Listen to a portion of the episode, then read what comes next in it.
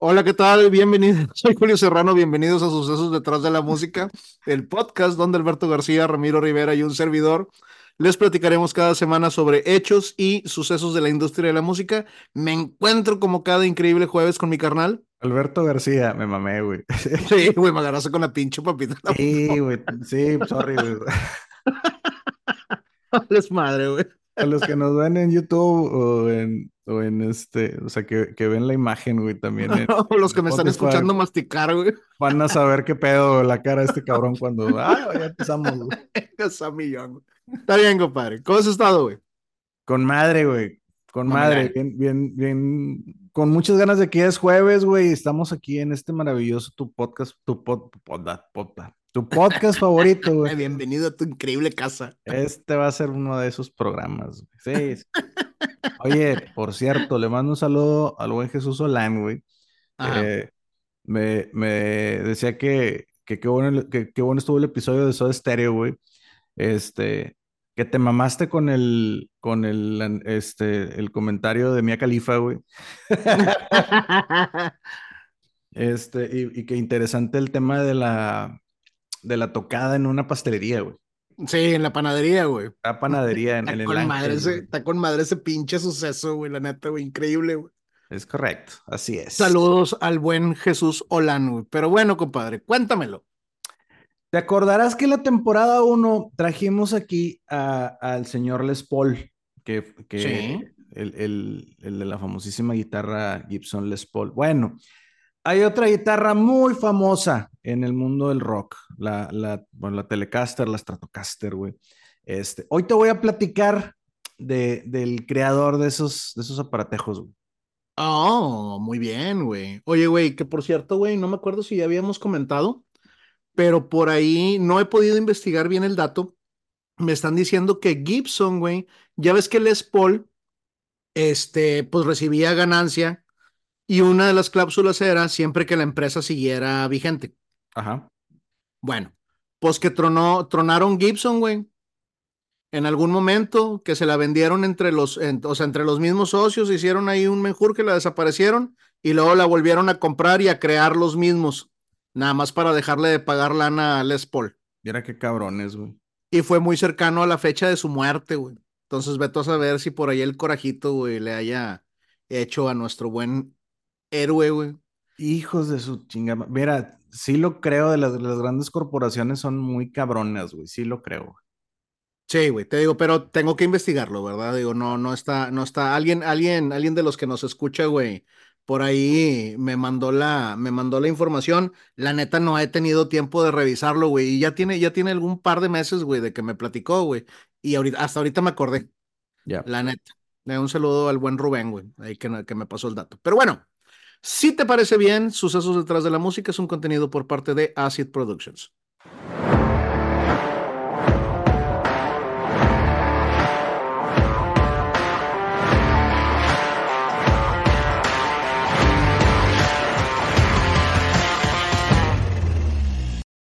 Estás escuchando Sucesos detrás de la música. Soy Alberto García y me encuentro como cada jueves con mi carnal Julio Serrano. Servidor y amigo.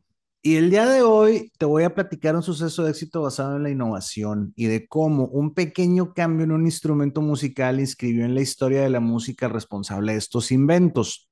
Hoy te voy a platicar la historia de Fender y su fundador, el creador de la guitarra eléctrica de cuerpo sólido más popular de la historia. Ok, entonces Fender entiendo que es más popular que Gibson. Sí, mira, es que Gibson es la marca, la marca rockera por, por excelencia, o sea, la, la Gibson Les Paul, güey, o sea, esa, esa, pero Fender con sus modelos, con el Telecaster, ahorita te platico, güey. Ya. O sea, Fender Musical Instrument Corporation es una compañía fabricante de instrumentos musicales fundada en los 40 en Estados Unidos, reconocida gracias a su fundador, Leo Fender. Y esta es reconocida por ser la creadora de la guitarra de cuerpo sólido de venta masiva, la mítica y a su vez famosísima Telecaster. Ya, sí, la Telecaster, güey. Fíjate que yo de mis amigos músicos no me acuerdo, güey. ¿Quién utilizaría, güey? Pero a lo mejor por ser rockeros estuvieran más tirados al, al Gibson, ¿verdad? Al Gibson, puede ser. en, en, aquellos ayeres eran muchos los fabricantes y luthiers de bajos y guitarras eléctricos, pero todos ellos fabricaban instrumentos de cuerpo hueco o guitarras especiales, pero no vayamos tan rápido, güey. El 10 de agosto de 1909 nace Clarence Leonidas Fender en la ciudad de Anaheim, California. Ese, es un pinche nombre de hombre a la verga, güey. Leonidas, güey. Si a mí no me hubiera molestado llamarme Leonidas, güey, el chile, güey. No, y, es conocido como, como Leo Fender, imagínate. Ya, güey. Pero bueno, nació en Anaheim, una ciudad fundada por 50 familias alemanas en 1857. Está ubicada al norte del condado de Orange en Estados Unidos y pues es mejor conocido a partir del 17 de julio de 1955 por ser el hogar del Disney Resort. Pues lo que vino a terminar casi por completo con su gran comunidad agrícola, que era la principal fuente de trabajo antes de la llegada de Disney. Así es. Ahora los agricultores venden donitas y souvenirs ahí en las tiendas de Disney, güey. Sí, güey. Bendito, bendito progreso le llamamos. Sí, pero ah, en 1909 la ciudad solo contaba con una población de 2.628 personas, según el censo de aquellos años en Estados Unidos. Se me, hace, se me hace que éramos más en la secundaria en la que estudiábamos, ¿verdad, Alberto? Sí, güey, sí. Y lo por pura mañana, güey, porque los de la tarde eran más. sí, eran más, güey. Leo fue hijo de Clarence Montfender y Harriet Elvira Wood, propietarios de un exitoso huerto de naranjos que se ubicaba en los límites entre Anaheim y Fullerton, en California, güey. Qué bonita vida, güey. Yo sí. yo sí me dedicaría a sembrar naranja, güey. Está con madre, güey. Sí, pues de hecho, a lo que se sabe, pues la de Leo fue una buena infancia rodeada de los campos y en el seno de una buena familia, güey. Oler los azares, compadre, en la primavera, güey. No mames, güey. Qué cosa tan rica, güey. Sí me lo imagino, güey. Sí, güey. Eh, pero en 1917, a la edad de 8 años, Fender desarrolló un tumor en su ojo izquierdo. Ah, ok. Pues aquí es importante hacer énfasis en el año, güey, 1917, pues en aquellos años, ¿cuál pinche medicina, güey? Ya sé dónde vas. Sí, no.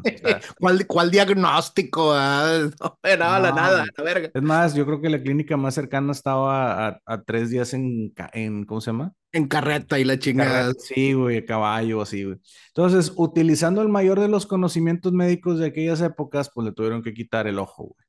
Sí, le está saliendo algo, en el ojo. Quíteselo, señora. Sí. ¿Es eso o la vida de su muchacho? Haz de cuenta, güey. Bueno, el ojo izquierdo tuvo que ser reemplazado por un ojo de vidrio que a la postre sería motivo por el cual nuestro Leo no pudiera ser elegible años más tarde durante el reclutamiento para la Segunda Guerra Mundial. O sea, bueno, unas por otras, compadre. Exacto. Oye, güey, Leónidas, güey, y con un ojo de vidrio, no, hombre, la me estoy enamorando, güey. Y, descendiente de alemanes, güey. Oye, aquí es ah, importante, güey. También, también Les Paul era descendiente de prusianos, ¿te acuerdas? O sea, ah, sí, sí, sí, sí, sí. Ahí, ahí vienen los instrumentos que hoy tocan, viene de esa raza. Que luego intentó exterminar al mundo, pero bueno. Pero esa será otra historia, güey. Para otro podcast. Todos sabemos muy bien los acontecimientos de la guerra y pues quizás estaríamos hablando de una historia muy distinta si nuestro protagonista hubiera podido enlistarse en las filas del ejército de los Estados Unidos. Seguramente sí. Pero bueno, por aquellos años de infancia, pues Leo gustaba de tocar el piano y al paso de los años, pues comenzó a gustarle y a desarrollar un dominio en el saxofón aunque el gusto por este instrumento no le duró mucho, ya que al, la edad y un nuevo gusto desarrollado por la electrónica lo hicieron dejar de practicar los instrumentos musicales. Pues como Leo, que aún era un joven preadolescente que mantenía esa bella curiosidad que solo tenemos la audacia de mostrar a esas edades, güey, le gustaba hacer experimentos con la electrónica. estaba pensando más bien en la masturbación, pero ok. Aparte, Sí, no, pues seguramente estaba buscando una forma de hacerla más placentera, güey. Tenía solo 13 años cuando uno de sus tíos, llamado John West, y que era dueño de un taller de electricidad para automóviles en Santa Mónica, California, Santa María, California, perdóname, le enviara a su casa como regalo una caja llena de piezas de radio para coches que habían sido desechadas en su taller, entre algunas otras piezas, como baterías, ¿no? Y un año más tarde, durante una visita del chico para saludar a su tío, el mismo Leo quedaría impresionado por una radio que su tío había construido con piezas desechadas y que exhibía en el lobby o parte delantera del taller, güey. Qué verga, güey.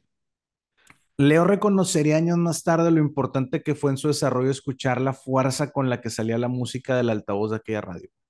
Con madre, güey. todos los de nuestra generación o de nuestra era tuvimos un tío así, güey? Alguien que les sabía hacer así algún carro, algo, algo modificaron e hicieron con sus manos, güey. Y que traía la mamada en el carro. Sí, sí, siempre hubo uno. En cada familia hay uno, güey, sí. Saludos, cachetón, ya sabes quién eres. Pero en ese momento el chico se inspiró y aceptando para sí mismo este nuevo gusto adquirido, comenzó a reparar radios en el garaje de su casa, este, pero no sin dejarlo de lado los estudios. Y se hizo un ojo biónico y la chingada. sí. Así que en la primavera de 1928, a los 19 años, nuestro héroe se graduó de la Fullerton Union High School, ingresando en el otoño al Fullerton Junior College, tomando una especialidad en contabilidad pero aprovechando sus tiempos libres para por su cuenta seguir aprendiendo de electrónica. Y a partir de aquí le voy a decir colega, dice Alberto. Es correcto, el colega, el contador. Ahora bien, cuando digo esto, no quiero decir que tomará algún tipo de clase o curso, o sea, vuelvo a lo mismo de la de, de, las este, medicina, güey, pues por aquellos años, ¿cuál pinches tutoriales de YouTube ni que nada, güey? O sea, lo que Leo hacía era jugar y experimentar, como ya habíamos comentado, o sea, con partes de radios y otros artículos electrónicos, pues que también es justo decir, tampoco era como que hubiera bastantes en aquella época, ¿no? Sí, ha de haber sido difícil conseguirlos más por el lugar donde vivía, pero me queda claro, güey. Y si junto estos dos cables, ¿qué hará, verdad, güey? Sí, güey, exactamente. Prueba y error, güey. Al graduarse del college, Leo aceptó de manera provisional un empleo como repartidor para la empresa Consolidated Ice and Cold Storage Company, empresa ubicada en el mismo Anaheim. Y en esta compañía logró su ascenso convirtiéndose en algún momento en el contador de la compañía, güey. Lo que le pronosticaba, pues, una prominente vida de miseria godín, güey. una prominente y miserable vida de aburrimiento. Sí, güey. Afortunadamente, y así la historia nos lo demuestra, pues en aquella época el líder desconocido de una banda local se le acercó para preguntarle si le era posible construir un sistema de megafonía. O sea, para nosotros los de secundaria número, güey. No es más que un sistema compuesto de micrófonos, amplificadores, altavoces y otros equipos relacionados que tiene por objeto aumentar el volumen del sonido. Ok, y, igual para los de escuela de número, escuela de número significa escuela pública. Sí, señor. Te digo, porque puta, no sabes. El sistema lo quería la banda para utilizarlo en los bailes de Hollywood y para no hacer este cuento muy largo, Fender terminó construyéndolo, siendo contratado para construir seis en total. Pero además de esto, Leo Fender notó que había ciertos errores que no le gustaban de los amplificadores convencionales de aquella época. Entonces comenzó a tratar de mejorarlos cuando eres tan chingón que te das cuenta que la están cagando otras compañías, güey. Sí, güey, cuando, cuando los que le saben, cuando, dices, el que le sabe está bien pendejo, güey, déjamelo. Sí, güey, por ejemplo, Coca-Cola, que la está cagando en no patrocinarnos. Patrocínanos, Coca-Cola. ¿Cómo estarías aquí triunfando junto con nosotros? ¿Cómo quieres que te lo diga, cabrón? Sí. En 1933, Leo conocería a Esther Klosky, con quien se casó un año más tarde, en 1934. Y pues esto lo hizo requerir de un mejor salario, por lo que aceptó un nuevo empleo como contador, ahora en el Departamento de Carreteras de California, ubicado en el condado de San Luis Obispo. Pero desafortunadamente, pues como estamos hablando de 1934, ya sabemos que esta era la época de la Gran Depresión y además, pues trabajando en el servicio público, pues, o sea... Sí, güey, no, no ayudaba en nada, güey. Durante un cambio de gobierno, el puesto de Leo fue eliminado, siendo este despedido. Así que ahora, pues nuestro desempleado protagonista comenzó a llevar el alentador trabajo de contador en una empresa de neumáticos. Ok. Seis meses después, Leo y todos los demás empleados de la empresa perdieron su chamba. Oye, güey, si, si ser contador ya suena aburrido, güey, ahora de un negocio de neumáticos, bótate a la verga. Sí, El vato se puso a hacer cajas y la chica. Sí, güey, no, lo cabrón es que donde llegaba, se acababa la empresa, güey, o sea, pinche. sí, porque le daba, porque acabó yéndose por otro lado, ¿no? Sí, si no le hubiera pasado, digo, pero este fue su caso, ¿verdad? Muchos de sus compañeros seguro se suicidaron por la época, ¿verdad? Sí, güey, así es. Bueno, Leo Fender que ahora estaba a cargo de su familia, pues no se podía quedar de brazos cruzados. Así que en 1938, ya con 29 años encima, pues él y su señora regresan a Fullerton, donde Leo pide un préstamo de 600 dólares, que serían como 13 mil dólares actuales, güey. Ok. Y con ese dinero abriría su propio taller de reparación de radios, Fender Radio Service. Mira, cabrón, qué bonito cómo, cómo empezó, ¿no? Lo que, lo que se convertiría en toda una pinche industria, güey. Sí, güey. Bueno, no pasó mucho tiempo para que músicos y, líderes de, y líderes de las bandas locales comenzaran a acudir al negocio de Fender a buscar los sistemas de megafonía de este vato. Y pues él los construía y pues los vendió, los rentaba, ¿no? Los vendía o los rentaba, güey. Suena mucho mejor negocio la renta, para serte bien honesto. Sí, güey. Y otro de los servicios recurrentes por lo que la gente asistía a visitar la tienda era para obtener la amplificación de sus guitarras acústicas. Mismas y para quedársele viendo al ojo de vidrio. Sí, güey, así que no sabías cuál era el ojo. Bueno, no lo mires directo a los ojos, se caga el don. Así es. Como, como el piporro, decía que con el, con el ojo bueno estaba miope, pero con el de vidrio dice, miraba con aumento. Cabrón.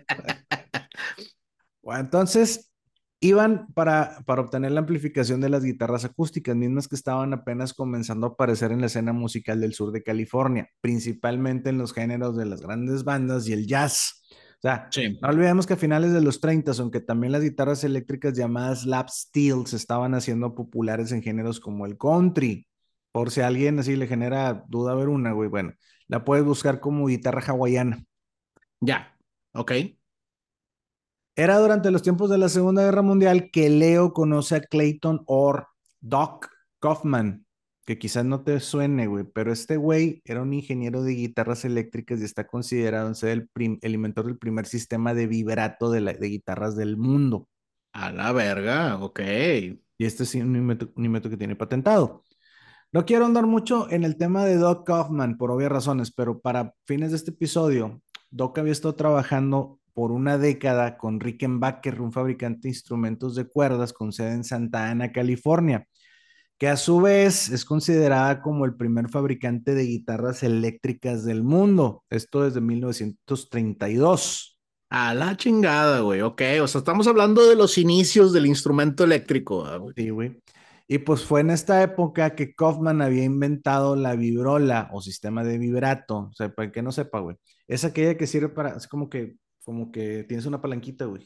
sí, y en la parte de atrás de la guitarra, del cuerpo de la guitarra, güey. Exacto, o sea, como que vibra y cambia, cambia así como que el tono, güey, de repente, güey. Sí, güey.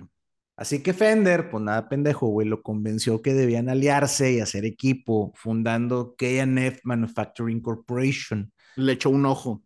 Le echó, eh, le echó el ojo, güey, sí con el objetivo de diseñar y construir amplificadores y guitarras hawaianas amplificadas, o sea, guitarras lap steel, güey. Güey, la voy a buscar, güey, porque yo lo que conozco como guitarra hawaiana es la guitarra chiquita, güey. El, el, video este que sale el gordo sin camisa, güey, cantando la de Over the Rainbow. Sí, ese es el ukulele, ok, yo la conocía como guitarra hawaiana, güey. Bueno, Dando sus primeros frutos al muy corto tiempo, en 1944, Fender y Kaufman presentaron al mercado una guitarra lap steel con una pastilla eléctrica ya patentada por Fender.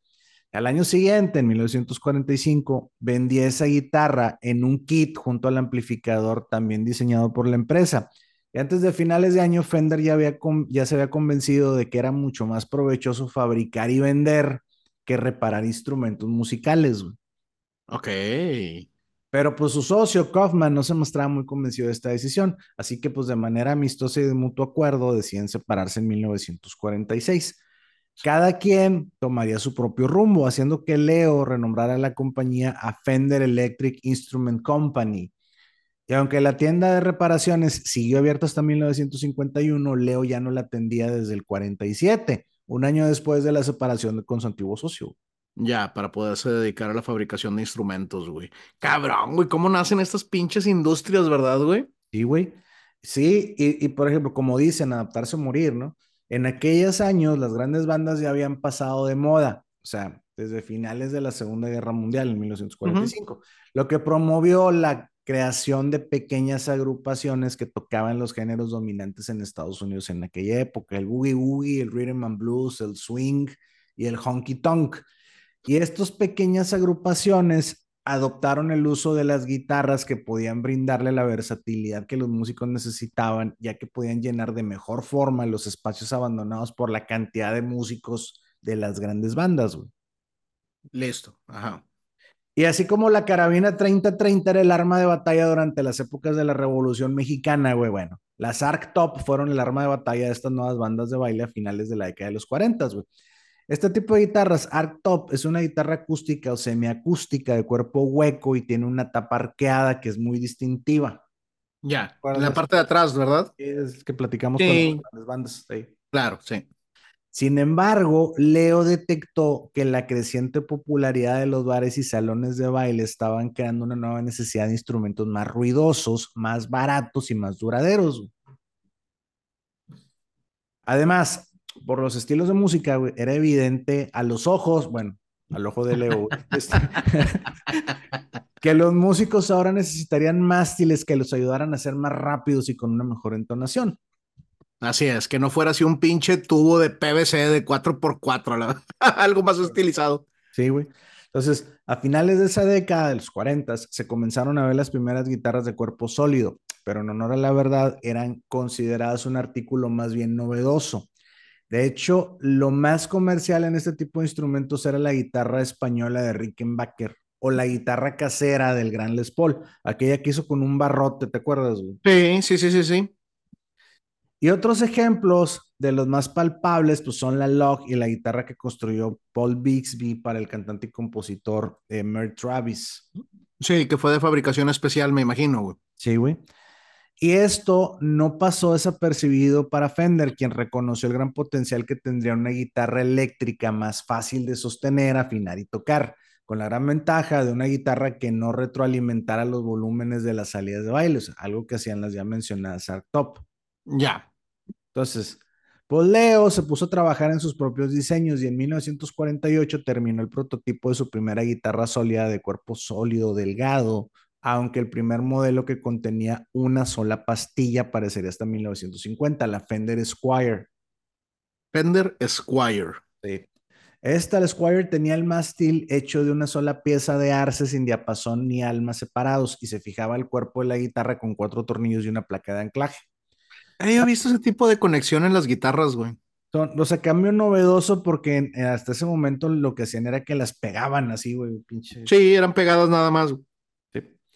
Entonces Fender siguió mejorando este diseño de una sola pastilla con el paso de los años. De hecho, hay registros de canciones memorables que fueron interpretadas con estos modelos. Por ejemplo, Paul McCartney en la canción Good Morning o las primeras grabaciones de Johnny Cash sin embargo, también en esa época Fender lanzó un segundo modelo, una guitarra armada con una pastilla doble. Originalmente la iba a llamar Broadcaster, pero pues por un problema de registro de marca, el nombre, la, o sea, tuvo que cambiar el nombre al ya conocido Telecaster, convirtiéndose en una de las guitarras eléctricas más populares en toda la historia, güey. Así es, güey, haciendo nacer la pinche historia, güey, de la Telecaster, güey. Sí, güey. Oye, Johnny Cash, güey, no mames, güey, mamalón, güey. Ahora, el que no sabe qué pedo con una pastilla. Una pastilla es básicamente un micrófono, güey. O sea, eso es lo que toma el sonido de las cuerdas, güey. Y eso es lo que, lo que con, con el cable y la chingada te le vas al amplificador, güey. Hay distintos, distintos eh, eh, tipos de pastillas. Aquí estamos hablando de una, o sea, una guitarra con una sola pastilla y luego le metieron una con dos, güey. Las comunes estás hablando de, de, de, dos pastillas, este, y que cada pastilla puede sonar diferente. Ahorita te platicamos de ese punto. Ok. Fender era un hombre inteligente y sabía que lo que había creado con la Telecaster, pues era muy bueno, güey. Así que comenzó a escuchar los comentarios de los clientes y los usuarios de su guitarra, pero en lugar de pensar en mejorarla, porque él sabía que esta era una joya, güey, decidió dejarla tal y como su concepción, decidiendo mejor hacer una, una creación nueva, ¿no? Sí, mira, no sé mucho, pero me suena una gran idea, compadre. Sí, no la mejores, güey, déjala así, clásica, como nació, güey. Sí. sus defectos y sus virtudes, güey. Sí, señor. El guitarrista de swing Bill Carson fue uno de los principales críticos de la Telecaster, dando una serie de sugerencias que podían mejorar el diseño original de la guitarra. Detalles como tener selletas de puente ajustable, agregar pastillas para que fueran cuatro o cinco, un vibrato que pudiera utilizarse en todas direcciones y críticas sobre el diseño físico de los bordes de la guitarra. Así que Fender pues tomó estos comentarios, entre otros, y buscó la ayuda del ingeniero, diseñador y dibujante Freddy Tavares, con quien comenzó a diseñar a finales de 1953 la famosa Stratocaster. Pensé que, pensé que el comentario iba dirigido a decirme, entonces Fender agarró sus comentarios y lo mandó a la verga.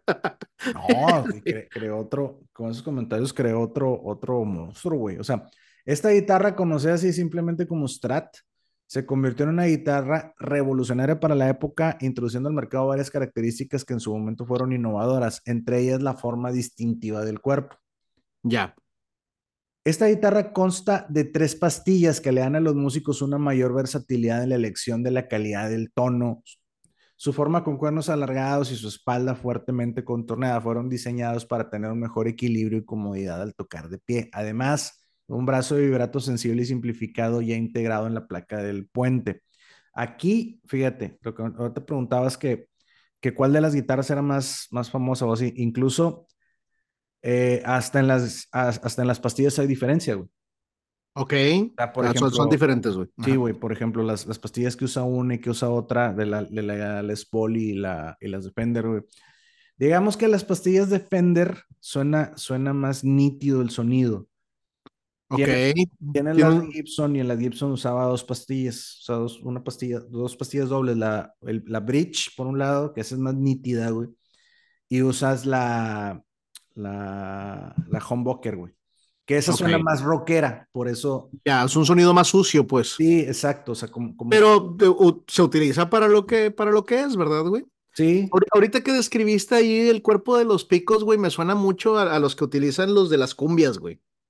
Así, la guitarra con sus dos picos al frente, ¿no? La típica, que es uno más, más largo que otro, güey. Sí, el, el sí, porque el, el, de abajo le llaman cutaway para poder llegar para poder llegar a sí. sí, pero sí tiene estos piquitos, güey. Ya, ok. Eh, todos estos diseños del Stratocaster se popularizaron y luego se convirtieron en un estándar de la industria. O sea, este es uno de los modelos más emblemáticos de todos los tiempos, güey. Pero Fender, pues no nada más se enfocó en resolver los problemas de los guitarristas, también había detectado los problemas de los músicos del contrabajo. ¿Te acuerdas? Madresotas así acústicas, güey. Sí, sí, sí, sí. ¿Cómo no? Bueno, pues no podía competir contra el volumen de los demás instrumentos, sin mencionar que eran muy grandes y difíciles de transportar. Así que Fender, pues ni lento ni perezoso, güey, lanzó en 1951 el Precision Bass. Precision Bass. Precision Bass. En él, Fender abordó todos los problemas en conjunto y su diseño estaba basado en la Telecaster, era pequeño y portátil. Además, su construcción en cuerpo sólido y bobina simple de cuatro imanes le permitía reproducir a volúmenes altos sin retroalimentación. Pero además, hay que recordar que pues Leo ya, ya, ya nos mostró que no era ningún tonto, ¿no? Y para aumentar las ventas, güey, introdujo un amplificador de bajo, el Fender Bassman. Un ampli de 25 vatios con un altavoz de 15 pulgadas que con los años serían mejorados a 45 vatios con cuatro altavoces de 10 pulgadas. Y empezó a vender el paquete el hijo de puta, güey. Y güey. Cuando nació la Stratocaster en 1954, el bajo también mejorado con algunos de sus elementos, pero la versión final del bass llegó en el 57. E incluyó algunos pequeños cambios como un puente de cuatro selletas que puedan ajustarse de manera individual. Ya, tenía buen ojo para los negocios, güey. Oye, güey, Fíjate que de los, de los amplificadores, compadre, este, creo que todos los que, los que usaban mi, mi racita, güey, era, eran precisamente Fender, güey. Dime si la estoy cagando. Había unos marca Marshall, ¿no? Hay Fender, hay Marshall, hay Crate, sí. ya, creo que, creo, sí, creo que, que, esos eran los más comunes que, que veía acá entre los músicos, güey. Es más, güey, hay una, hay una bocinita así, güey, de, de Marshall. Es una, haz de cuenta que es un ampli pequeño, güey. Es una bocina Wi-Fi. Bocina Wi-Fi, ok. Sí, pero haz de cuenta que este, tiene la forma de un amplificador Marshall, o sea, está bien chingón. Ah, mamalón, güey, qué bonito, güey. Durante la década de los 50, Leo Fender había contraído una infección estreptocócica en los senos nasales. Esto es un tipo de faringitis que le traería problemas graves de salud pero en 1965, de manera errónea, se le pronosticó un corto tiempo de vida, lo que provocó que decidiera vender su empresa a la CBS, o sea, la Columbia Broadcasting System. No seas mamón, güey, neta. O sea, le dijeron así como que, güey, seis meses. Sí. sí, o sea, entonces vendo y disfruto mi lana. Y nada, güey, que trae un, que trae un pinche pedazo de polen atorado ahí en la. Qué mamada, güey, no seas mamón, güey. Sí, güey. Entonces, Fender, como parte del trato, firmó un acuerdo de no competencia. Y pues solo por un tiempo siguió siendo consultor de la compañía, güey. Ya. En ese momento la venta se veía como algo positivo para la compañía Fender, güey. Pues más si te vas a morir, ¿verdad? Exacto. No, y, también pues la posibilidad económica de su compradora, ¿no? Hoy desafortunadamente es un cambio que pudiéramos calificar como desfavorable porque CBS puso la producción en masa de los productos por encima de la calidad de los mismos. Ya, entiendo. Empezaron a producir en chinga, güey, para que fuera mayor negocio, pero pues bajó la calidad del producto. Además, en 1983, CBS realizó algunos ajustes al modelo Stratocaster que fuera de ayudarlo fueron bastante desfavorables todo en medida de tratar de conseguir ganancias extras. Ya. O sea, si bien le bajó la calidad del proceso y ahora en lugar de fabricar sus propias pastillas, optó por comprarlas en volumen a un mejor precio, pero de calidad inferior. Puta, y no, existían los chinos en aquel entonces, cabrón. Sí, no, compadre, sí, no había tantas rutas de comunicación tan rápidas, güey. sí no, güey. Pero debido a esto, se generó un tipo de culto pre-CBS y los modelos de antes del 65 son muy bien valorados entre los conocedores de la marca. El Farinelli, güey, de las guitarras eléctricas, güey. Sí, güey. Después de la venta de Fender y al evidenciarse el error en su pronóstico de vida, Leo, pues cambió de médico de entrada, güey, y se curó de su enfermedad, güey. cambió de médico, quien le cambió el pronóstico de desahuciado a vivo. Chico de tiempo de vida. Pues, Y pues pasando esto, ayudó económicamente en 1971 a Forrest White y a Tom Walker para fundar la compañía Trisonics. Esta evolucionó hasta convertirse en Music Man. Entonces, Leo diseñó productos para Music Man hasta que en 1975 hace otra fuerte inyección de capital y se convierte en su presidente. Ok. El bajo Stingray fue uno de los primeros instrumentos innovadores, pero no podemos dejar de ver que su diseño está fuertemente inspirado en el Precision Bass.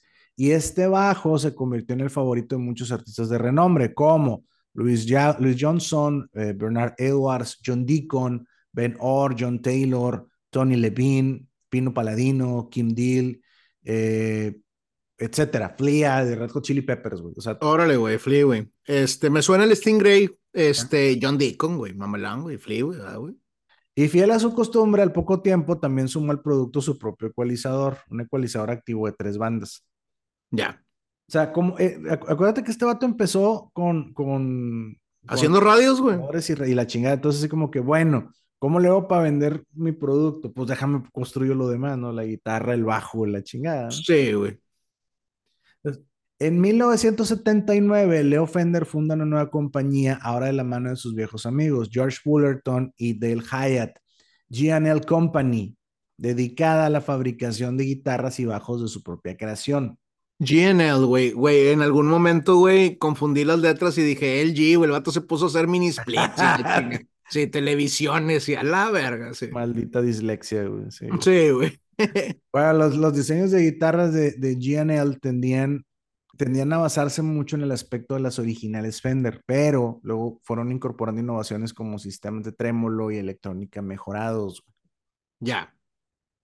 Y en ese mismo 1979, Esther, la esposa de Leo, fallecería de cáncer, güey. Uh, Y un año más tarde, en 1980, y a la edad de 71 años, güey, Leo se volvería a casar.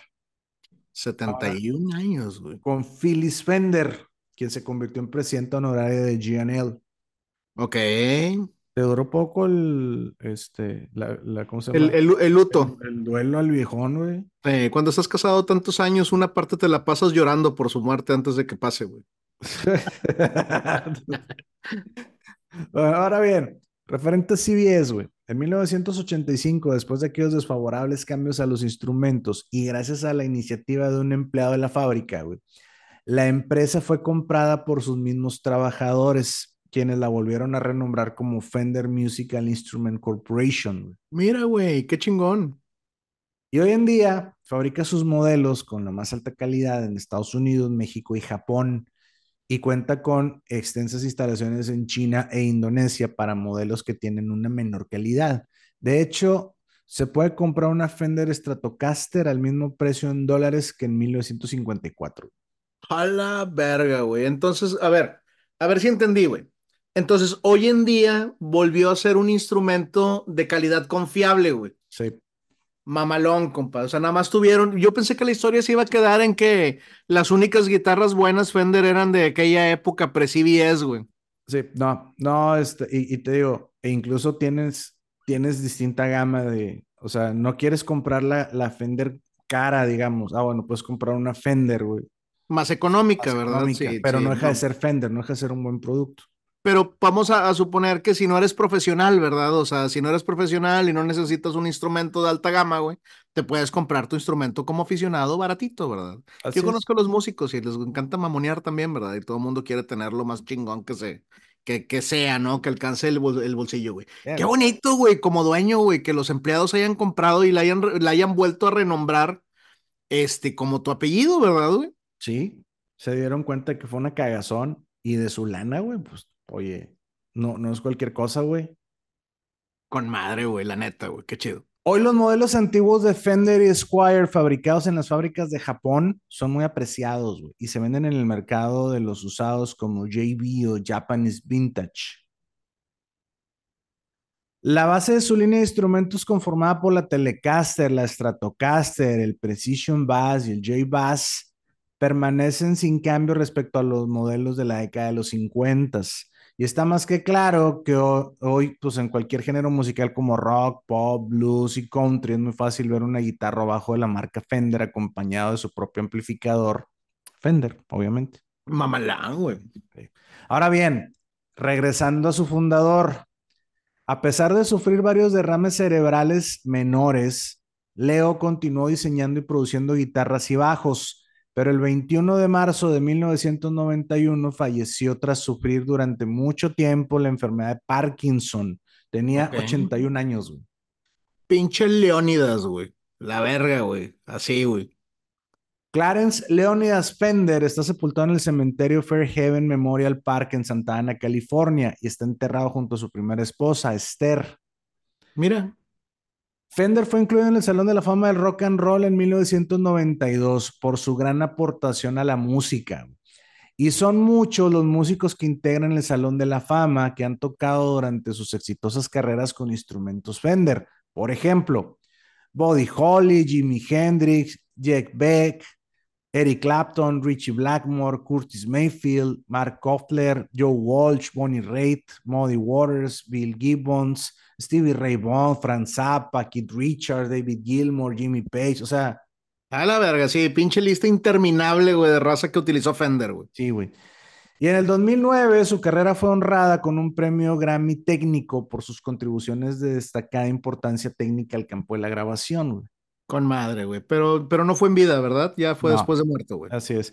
Además, una avenida fue nombrada a su nombre como Fender Avenue en la ciudad de Fullerton, California. Ya, el pueblito que lo vio nacer, güey. Sí. Su segunda esposa, Phyllis Fender, murió el 22 de julio del 2020. Y fíjate, Leo Fender falleció sin tener hijos. Ah, qué cabrón, güey. Sí. Este ¿Y, sabemos a quién le quedó la herencia, güey? ¿O no traemos ese dato? No tenemos ese dato, pero este, pues no falta quién, güey, ¿no?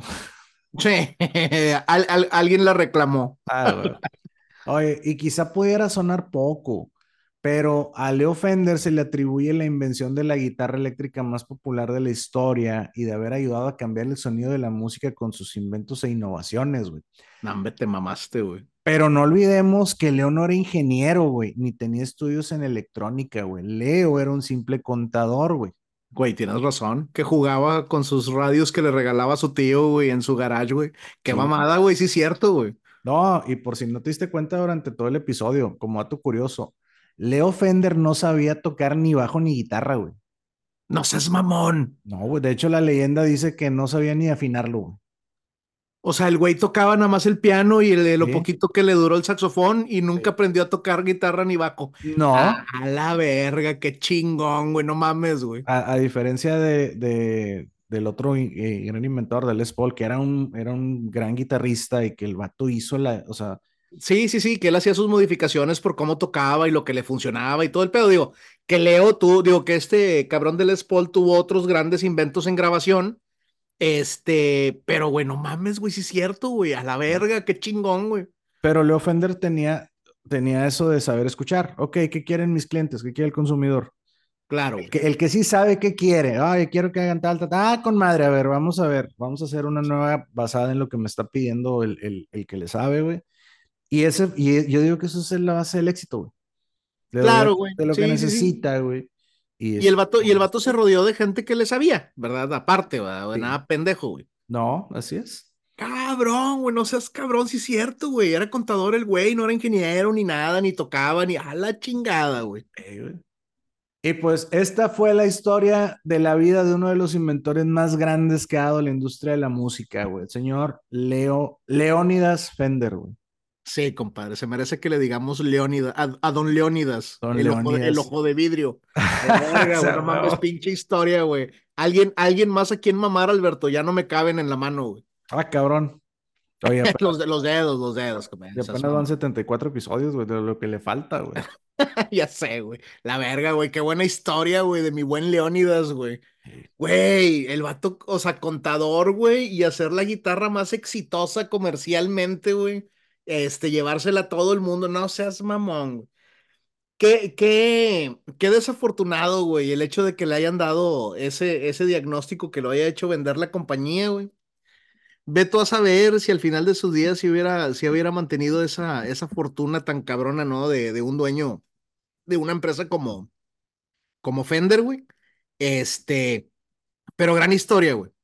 Ahora, el vato no se quedó o sea, e, el vato vendió la compañía y con la lana que le dieron, que no ha de haber sido poca, pudo haber dicho, bueno, ya se chingó, güey. Yo ya, ya, ya, ya tengo 60 años, güey, ya puedo dedicarme a no hacer nada, güey. No, el vato, se, el vato siguió en lo suyo y, Sí, luego fundó otra compañía cuando se cambió de médico y la chingada, ¿verdad? Para empezar, mandó a la chingada al doctor, güey, pendejo. ya, sé, compadre, güey, te mamaste, quedo muy contento con el episodio, güey. Qué gran vida la de este, la de este güey, o sea, que, que, vaya, pues no sé toda su vida, pero vaya, lo que, lo que el güey logró, güey, con sus invenciones, güey. Y darse cuenta, ¿no? Don Leónidas, güey. Don Leónidas, güey, Fender, güey. A la verga, Cabrón, Sí, güey. Sí, güey. O sea, y desde chavo, güey, creando pinches sistemas de. No es cacofonía, güey. Cacofonía es la de los fantasmas, güey. Este, estereofónicos, llamémosle, güey. Sí. Por ahí mencionaba Ramiro en alguna ocasión, güey, que les preguntaba a sus alumnos, güey, que qué era la cacofonía, güey. Ajá. Sé que el lenguaje de los cacos, güey, pero no, no, no. Que...